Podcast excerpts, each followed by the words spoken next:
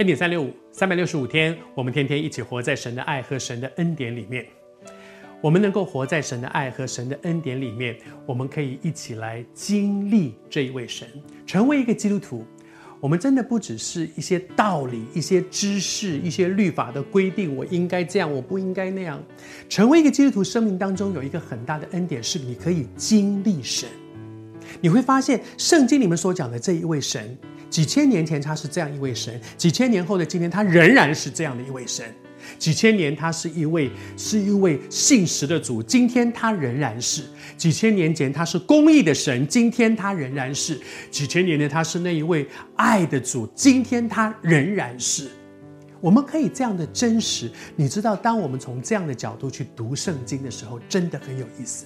那个意思就是说，你不是只是读一个以色列人的事，如果那只是以色列人的历史观，我们华人有什么关系呢？他他是放诸四海而皆准的。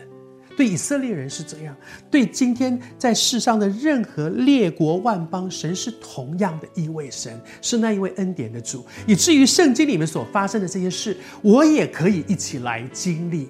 经历神真的是一个宝贵的恩典。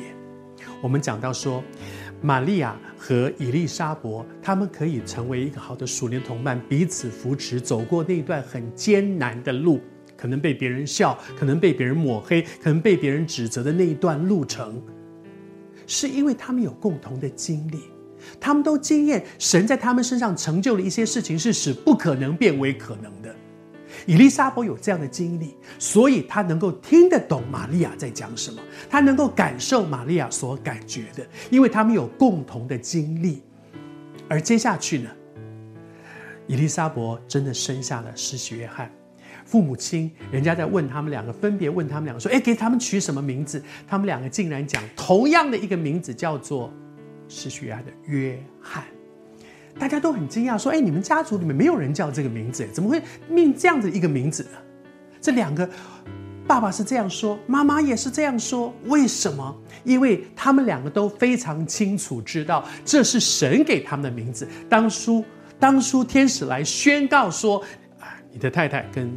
这个撒迦利亚说：“你太太要生一个儿子，要给他起名叫约翰。然后呢，跟跟太太也讲同样的事情，所以他们俩有同样的领受。因此，你知道约翰这个名字的意思是什么吗？我读给你听。约翰的名字是说耶和华是有恩惠的。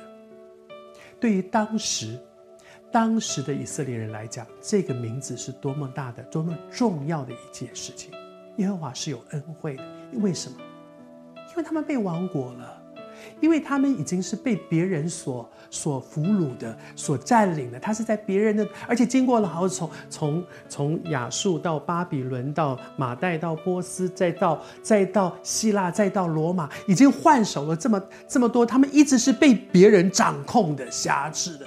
然后他们的主在哪里呢？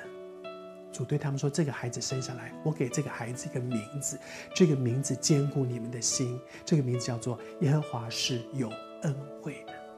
而这两个做爸爸的、做妈妈的，竟然在这样的事上同心的说：‘约翰，约翰，为什么？